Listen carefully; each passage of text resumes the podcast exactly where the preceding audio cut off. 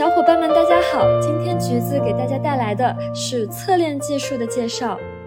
我们知道，区块链技术正在不断高速发展着，但人们对于区块链系统在性能效率、隐私保护、可拓展性等方面的要求也随之变高了。但在既有的区块链上去做全面升级，可能会带来各种各样未知的 bug。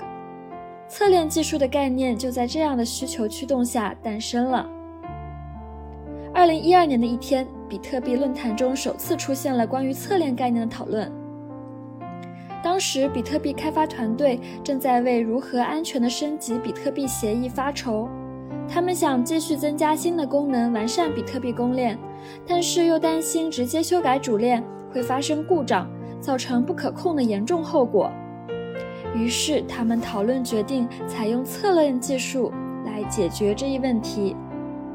通过侧链技术，可以在主链的基础上增加一条全新的独立的链，用于添加新功能，比如隐私保护技术和智能合约等等。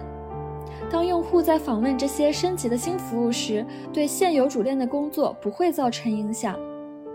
侧链可以对主链没有做到的事情做一个补充，是一种更安全的协议升级方式。从技术上说，侧链是一条独立于主链的区块链。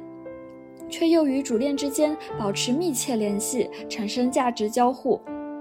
我们打个比方，领导正在年会上做振奋人心的发言，整个年会正按照既定的流程在进行。这时突发了一些意外的需求，好多同事在群里要求增加年会抽奖环节，又有同事想要争取上台表演节目的机会。这时领导正在慷慨激昂的演讲，无暇处理这些情况。那只能由小助手橘子收集这些反馈，处理大家的请求，并汇报给领导。